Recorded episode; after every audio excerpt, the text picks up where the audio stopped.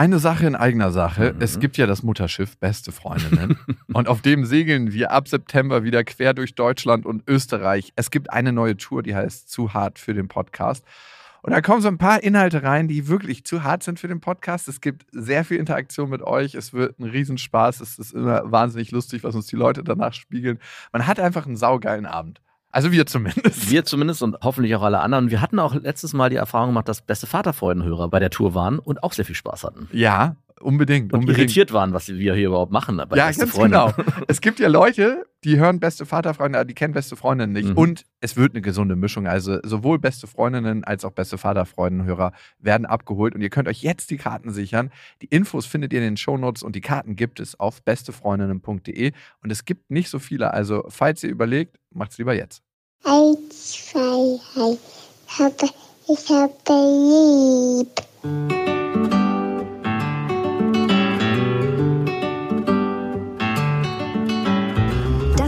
Beste Vaterfreuden. Keine bösen Wörter. Halt die Fremde, alte Schöpfe. Setz dich bitte hin. Der langweilige Podcast übers Kinderkriegen mit Max und Jakob. Hallo und herzlich willkommen zu Beste Vaterfreuden. Hallo. Und die Folge heißt Wenn nichts mehr geht. Und das bezieht sich nur im entferntesten Sinne auf uns, denn wir haben heute eine Hörermail-Folge. Hm. Das heißt, wir behandeln Themen, die ihr uns zusendet. Ihr könnt uns ja schreiben an beste.bestefreundinnen.de mit dem Betreff Vaterfreuden. Und da haben wir viele Mails gekriegt und mehrere sind sehr, sehr intensiv. Und da geht wirklich nichts mehr. Aber eine andere Sache, ist dir mal aufgefallen, dass Kinder wie kleine Stuntmans fallen? Mhm, jein. Also eine Mischung aus betrunken und Stuntman.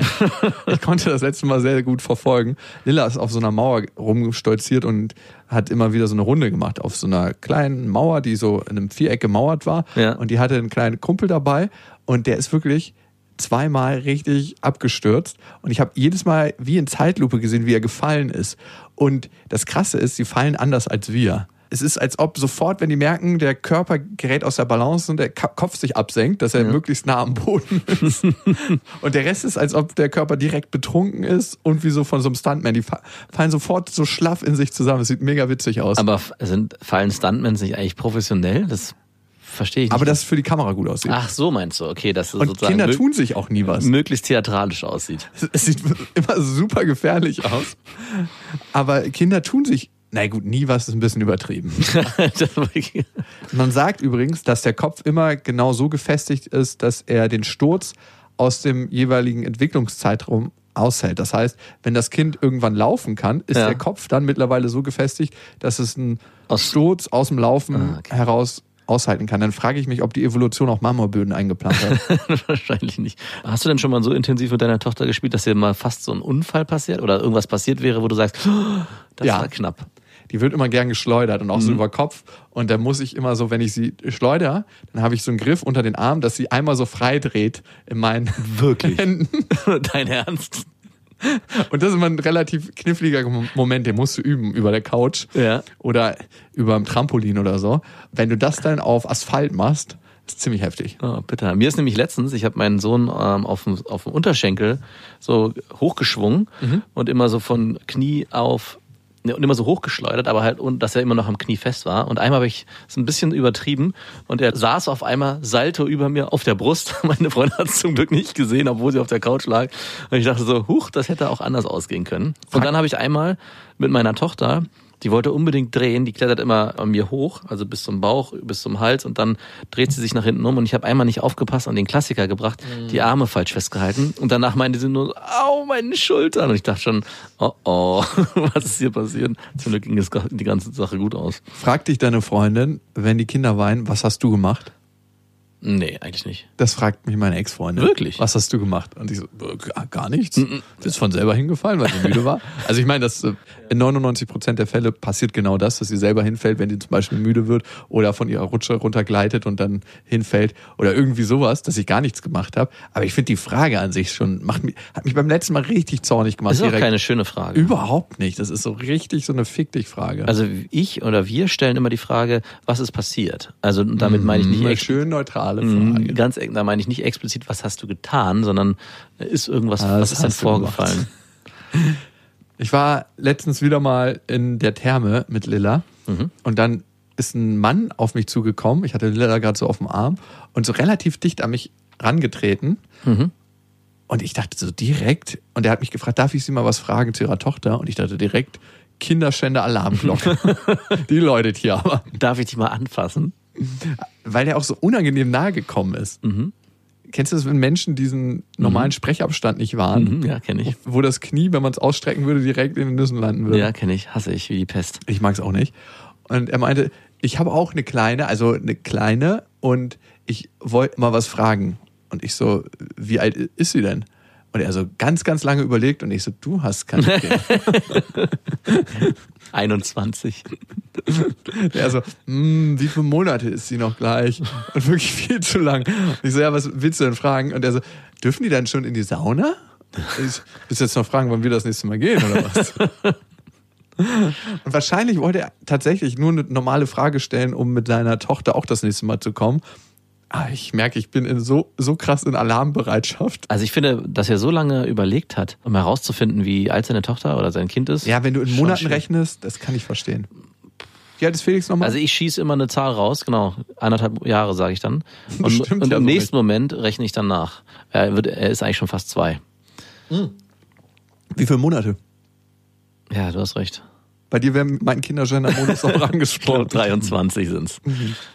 Aber trotzdem sage ich eigentlich, sobald mich jemand fragt, schieße ich erst mit was raus. Und dann Sofort. korrigierst du es, dass du nicht in diese Kinderschänder-Ecke gestellt wirst. Er hat gar keine Kinder, aber interessiert sich ganz besonders für nackte kleine Kinder in der Sauna. Ich finde es auch ein bisschen aufdringlich. Selbst ich muss mich da an mich zurückhalten, weil ich eine Zeit lang auch, zum Beispiel in der Bahn, sobald jemand mit Kindern da irgendwie neben einem sitzt, war ich auch so, ach ja, wie alt sind die denn? Und bin sofort über dieses Kinderthema ins Gespräch gekommen, obwohl mein Kind nicht dabei war. Ja, da bist du sofort spooky. Und bei dem war es auch so, dass da noch so ein Kumpel neben ihm stand, der immer näher gerückt ist die ganze Zeit. Und ich so, wollt ihr mich jetzt bedrängen? Ich habe mich schon so extra so ein bisschen die Arme so auseinander gemacht, als ob ich Rasierklingen darunter hätte.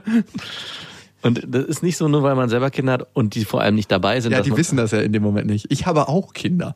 Ja, ich weiß. Doch, letztens in der Bahn bin ich in so ein Abteil gekommen, in so ein Sechser. Und da war eine Mutter mit ihren beiden Kindern. Ne? Zwei Töchter hatte die.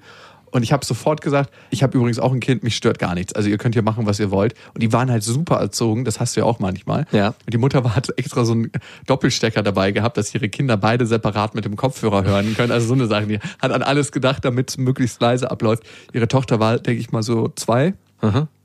Und Wow. entsprechend bei so einer vier, fünf Stunden Fahrt ist das recht schwierig, Ja. die ganz ruhig zu halten die ganze Zeit. Und die halt auch immer sofort, "Psst, wir müssen flüstern. Ich so, wir müssen nicht flüstern.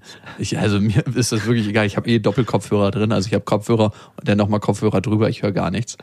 Und ich habe gemerkt dabei, wie ich sofort so einen ganz anderen Bezug dazu habe, dass ich jetzt mittlerweile mit so ganz gut erzogenen Kindern und einer Mutter viel lieber im Abteil sitze, als mit irgendwie schnuffenden Geschäftsmännern, Ja. die die ganze Zeit hacken, weil es so eine ganz andere Energie ist. Ja, das stimmt, muss ich auch sagen. Also ich, vor allem kann man sich dann zwischenzeitlich auch mal den Moment gönnen und mal ein bisschen schnabulieren von der Energie, die da ist, der jungen Kinder.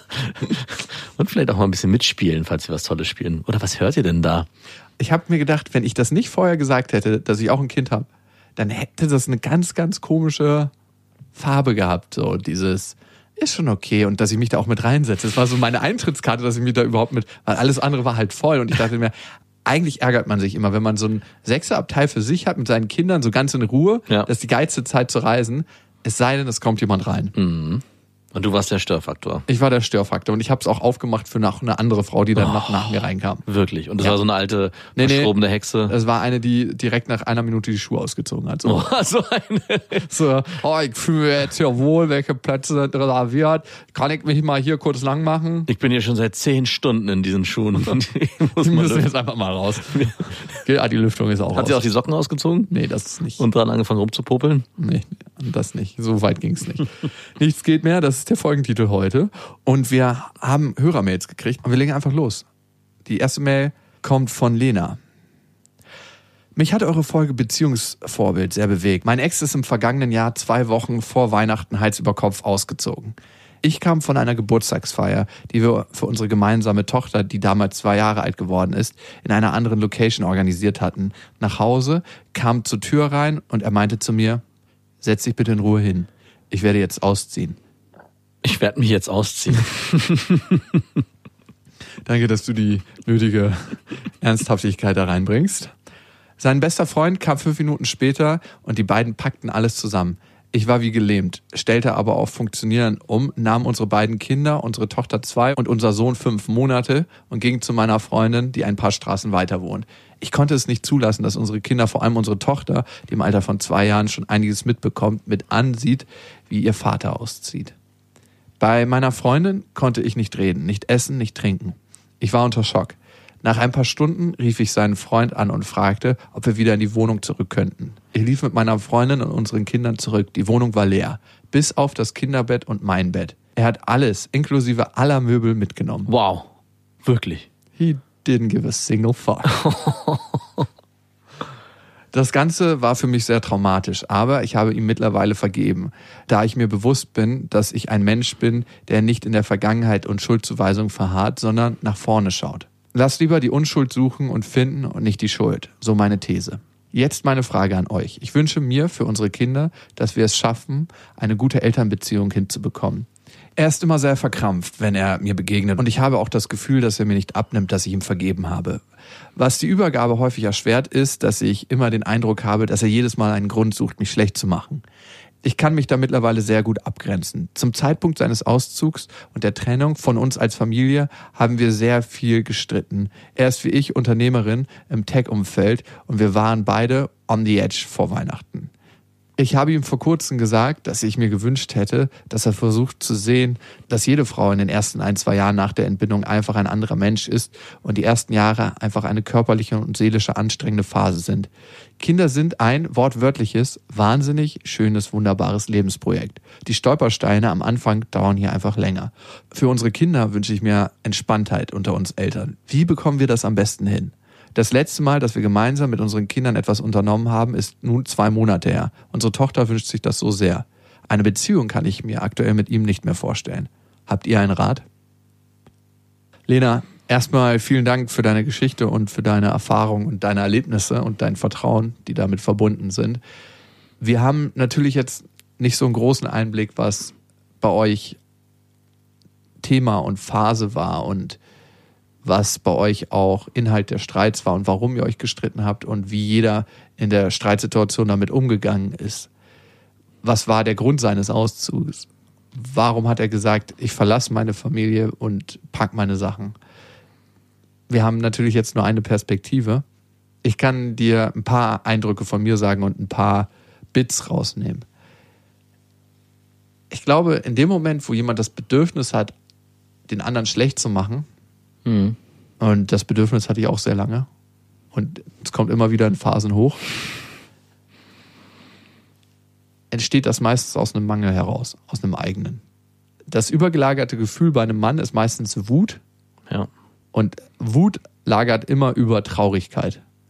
Und eigentlich so sich einen verloren fühlen und nicht richtig sich mit der Situation verbinden wollen. Also dann muss ich nämlich den anderen schlecht machen, um mich abzugrenzen. Der ist so schlecht, mit dem muss ich eh nichts zu tun haben. Oder um sich aufzuwerten. Und um sich aufzuwerten, ganz, ganz klar. Ne? Das passiert auch aus einem eigenen Mangel heraus. Und das scheint eine Dynamik zu sein, die von der Seite deines Mannes so abläuft. Dass er dir nicht abkauft, dass du ihm verziehen hast und dass er dir nicht traut, kann mehrere Gründe haben. Einmal, weil er sich selber gar nicht verziehen hat und sich nicht vorstellen kann, dass das jemand anderes macht. Ja. Oder weil er durchspürt, dass es gar nicht so ist, dass du in der Vernunft gesagt hast, yo, ich verzeih dir jetzt, weil das ist mein Lebensmotto und mein Lebensmotto stülpe ich auch über die Situation mit uns. Mhm. Und dass es gar nicht so ein durchlebter, gefühlter Prozess ist, dass du ihm wirklich verziehen hast für, für das. Und So- vielleicht auch ganz wichtig ist, dass du nochmal in dich gehst und sagst, habe ich ihm wirklich verziehen? Oder ähm, möchte ich vielleicht auch noch weiter in dem Schmerz leben und vielleicht auch Vorwürfe formulieren ihm gegenüber? Und ich denke, es ist eine Mischung aus, dass er sich selber nicht vergeben hat, Mhm. weil ein Mann, der in Beziehung ist, für den ist es was ganz, ganz Schwieriges, seine Kinder, seine Kinder zu verlassen. In Beziehung mit der Frau und den Kindern. Ein Mann, der generell mit dem Leben in Beziehung ist. Mhm. Also ich glaube, man kann das ja nicht so gesondert sehen. Wenn du jemand bist, ein Mensch, der in Beziehung ist, dann bist du in Beziehung mit der Natur, dann bist du in Beziehung mit deinen Kindern, dann bist du in Beziehung mit dem, was dir im Leben passiert. Mhm. Dann bist du ja nicht nur, ich bin nur in Beziehung mit meinen Kindern, mit allem anderen bin ich nicht in Beziehung. Aber ich finde schon, dass man da ein bisschen differenzierteren Blick drauf werfen kann. Also ich bin nicht der Meinung, dass jetzt, dass jemand, der überhaupt nicht in Beziehung mit irgendwas ist, ausschließlich eine Beziehung zu seinen Kindern aufbauen kann und damit gut durchs Leben kommt. Aber ich glaube schon, dass es eine Form von Unterschieden geben kann. Also ich selber merke, jedenfalls. ja, ja, und also Das in jedem Fall. okay, dann ich dachte schon, du meintest, man muss das eine und das andere zu 100 Es geht nur alles. Es geht immer nur alles. Was mir richtig wehgetan hat in der Mail, ist der von dir beschriebene Satz deiner Tochter, dass sie so gern was mit ihrem Vater machen würde oder vielleicht auch mit euch als Familie. Und ich meine, ich bin mit meiner Freundin zusammen und wir haben, glaube ich, ein sehr großes Familienglück. Und trotzdem weiß ich, wie sich das anfühlt, wenn meine Freundin mir erzählt, ja, Marie hat heute nach dir gefragt und war traurig, dass du nicht da warst. Und gestern Abend gab es zum Beispiel die Situation, dass sie unbedingt sich gewünscht hat, dass ich, auch wenn sie schläft, nochmal ins Zimmer komme, ihr einen Kuss gebe und sie einmal nochmal mich zu ihr lege und mit ihr kuschel. Ich meine, das kriegt sie nicht mit. Ich habe es natürlich getan. Und obwohl ich weiß, dass es ein ganz natürlicher Prozess ist, dass meine Tochter sich sowas wünscht und dass ich dem auch nachgeben kann, könnte ich mir auch vorstellen, dass du, ohne deinem Ex-Partner das vorzuwerfen, vielleicht ihm auch diese Gefühlswelt deiner Tochter mitteilst. Auf einer sehr vorsichtigen Art und Weise, dass es halt nicht bei ihm so ankommt als Schuldgefühl, sondern als klarer Wunsch deiner Tochter, in, auch in Beziehung mit ihm zu gehen und dadurch auch so eine lange Zeit, zwei Monate sind sehr, sehr viel, vielleicht sich auch verkürzt und ihr wieder mehr zu einem System kommt, wo ja, vielleicht jedes Wochenende oder jedes zweite Wochenende auch deine Kinder oder eure Kinder sowohl was vom Vater als auch von der Mutter haben. Zwei Monate für ein zweijähriges Kind sind für uns wie vier, fünf Jahre. Ich denke also, auch. wenn du mal das rechnest, was so ein Kind gelebt hat und dann im Verhältnis siehst, das ist Wahnsinn. Mhm.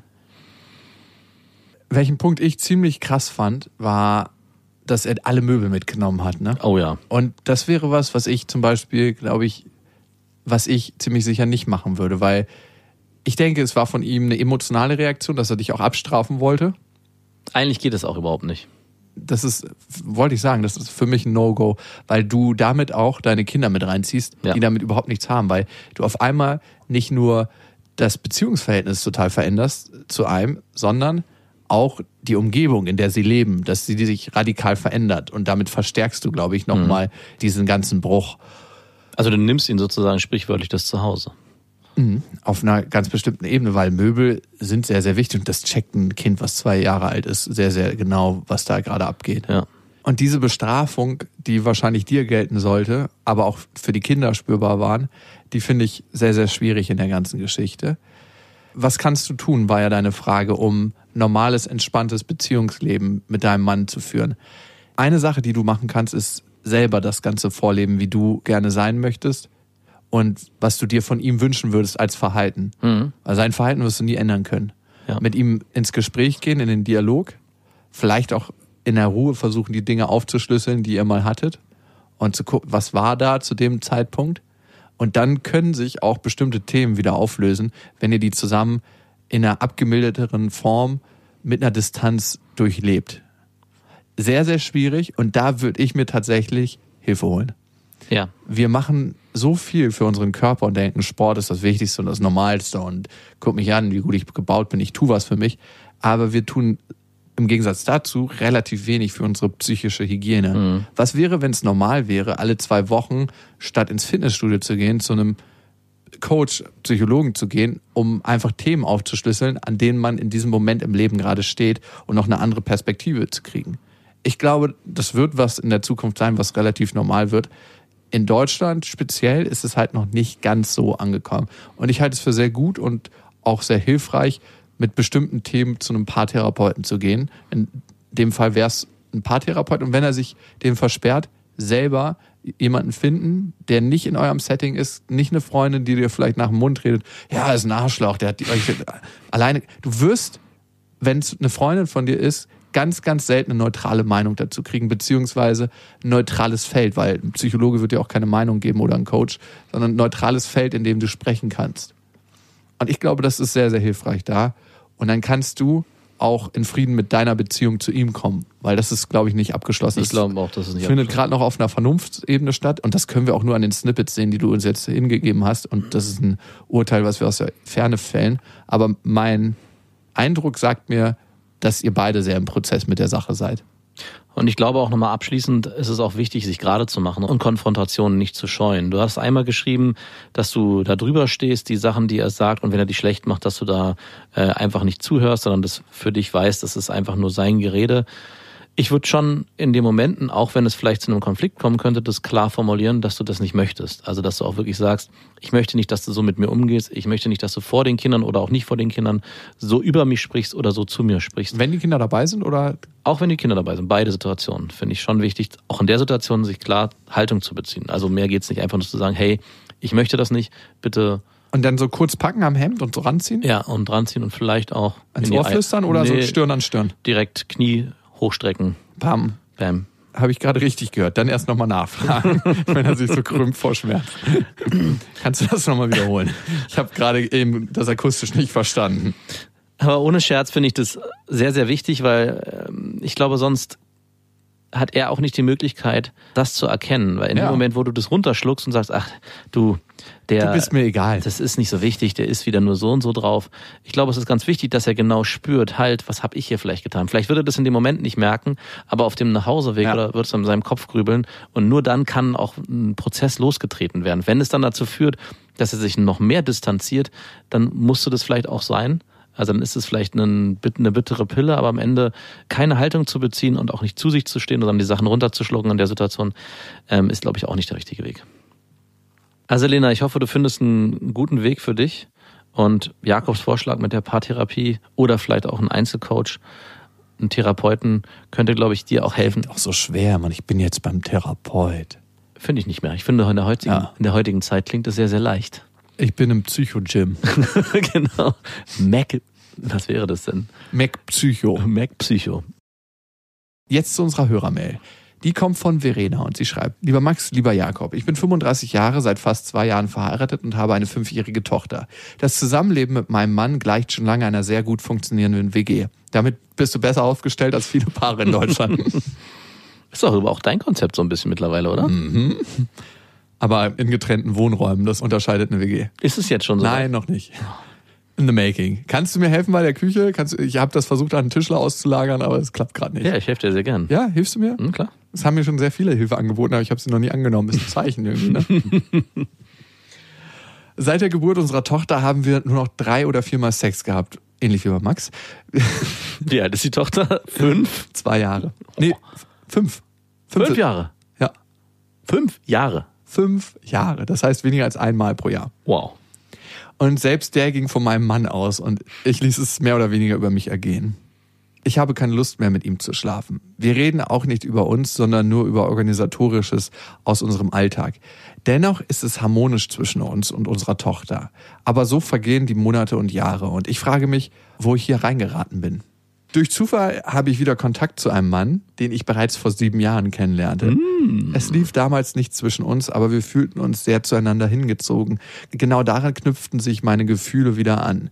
Und offensichtlich auch bei ihm. Wir treffen uns, reden viel, ich vergesse alles um mich herum. Ich denke nur daran, mit ihm zu schlafen und ich weiß, es steht kurz bevor. Es ist aber mehr als das zwischen uns. Wir schreiben uns jeden Tag, wir flirten und erzählen und erzählen, wie es uns geht. Er weiß auch, dass ich verheiratet bin und dass meine Beziehung vor sich hin flautet.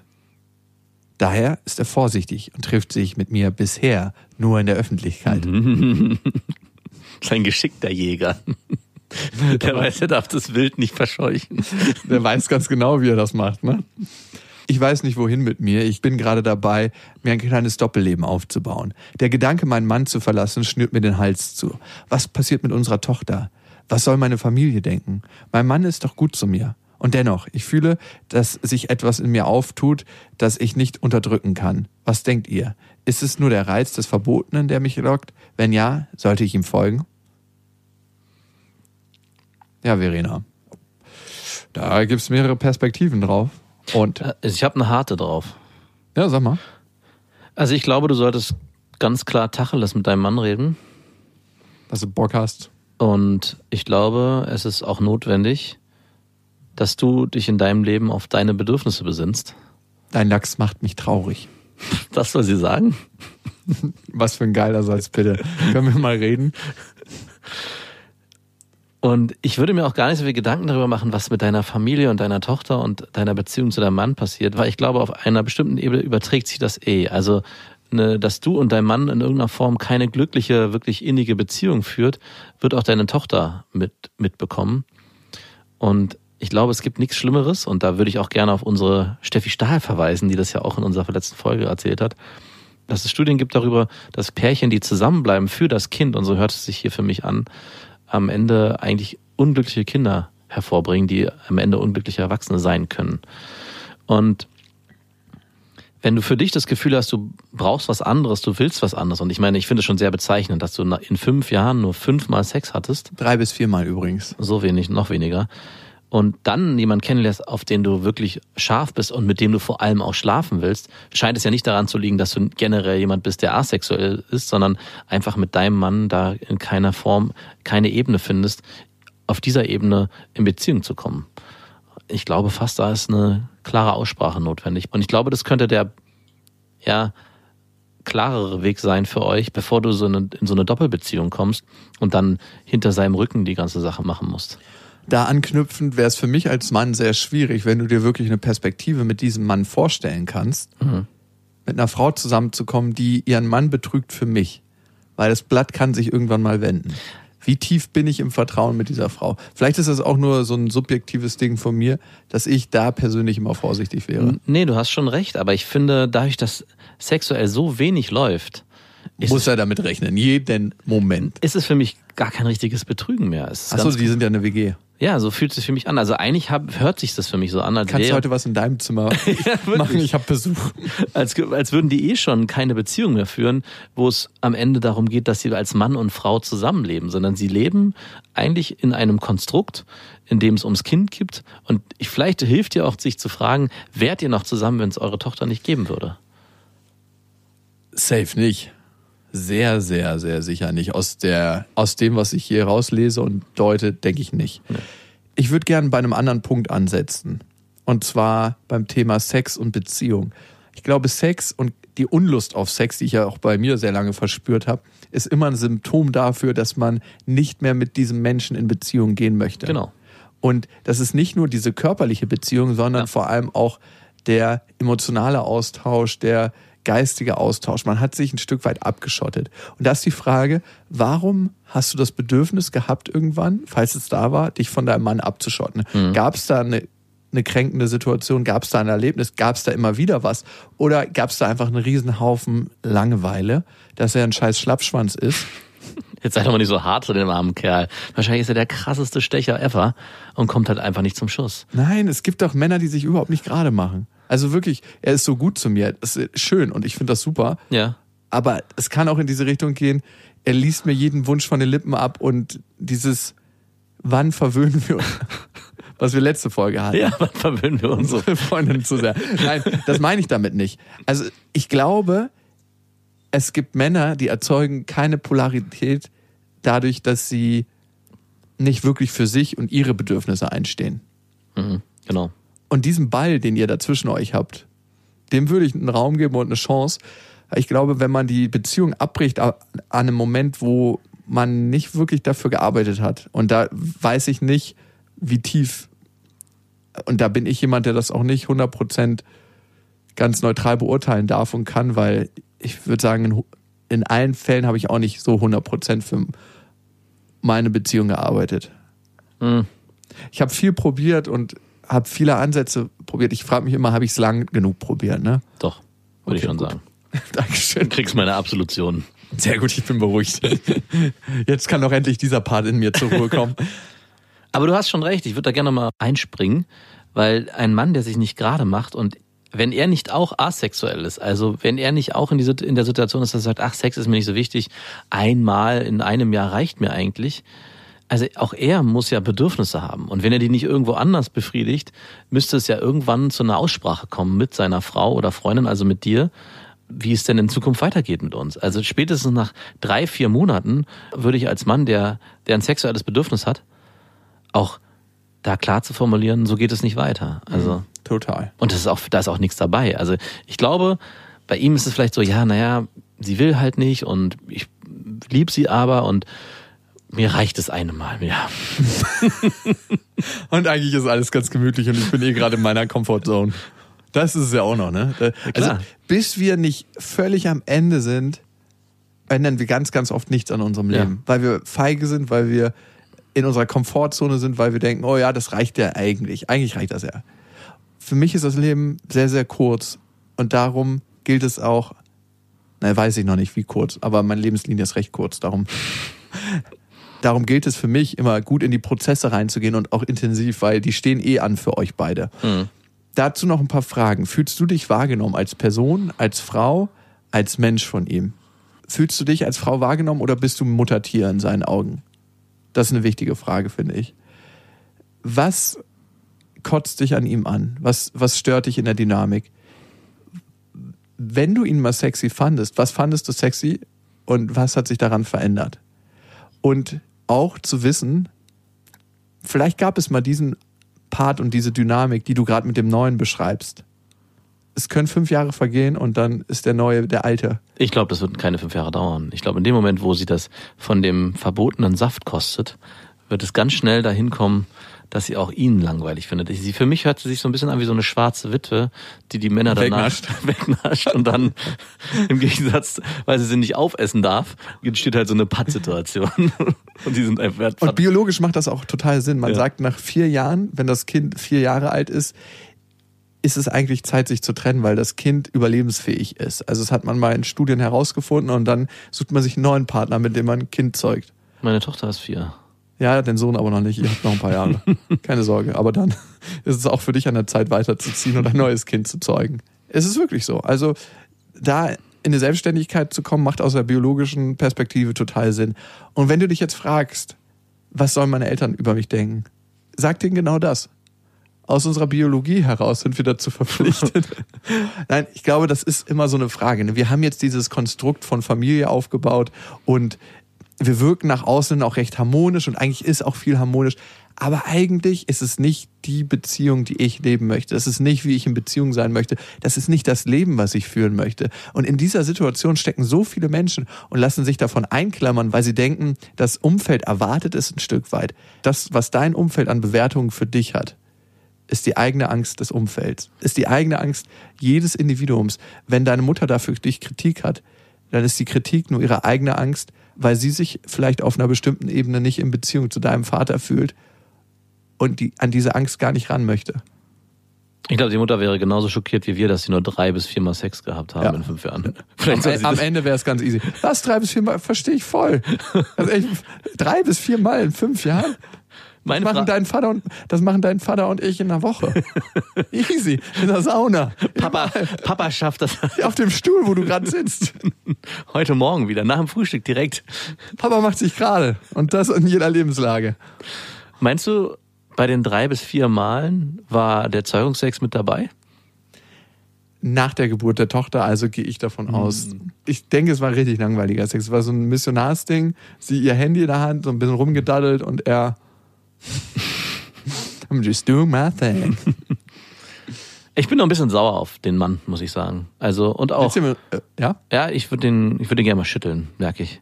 Mach dich mal gerade. Ja, wirklich. Also, dass er nicht irgendwie sagt, hey, Ja, ist man dazu verpflichtet als Mann, Sex mit seiner. nein, aber man kann ja irgendwann sagen, ey, so geht das nicht mehr weiter. Gut, sie will ja auch gar keinen Sex. Ja, ne? eben, genau, sie will keinen Sex. Natürlich muss sie nicht mit ihm schlafen, um Gottes Willen.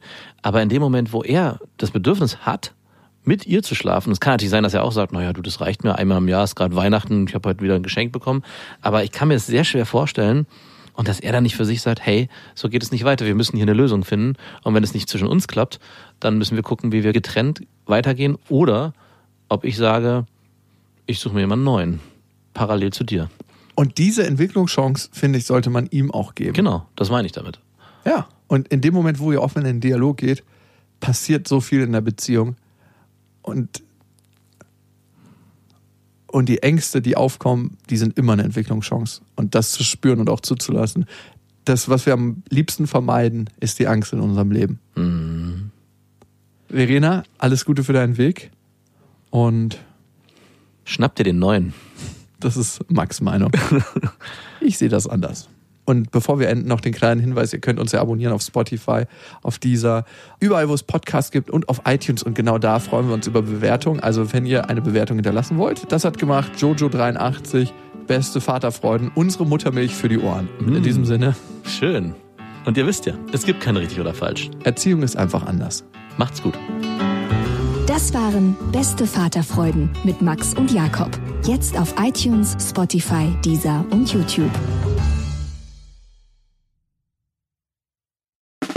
Der 7-One-Audio-Podcast-Tipp.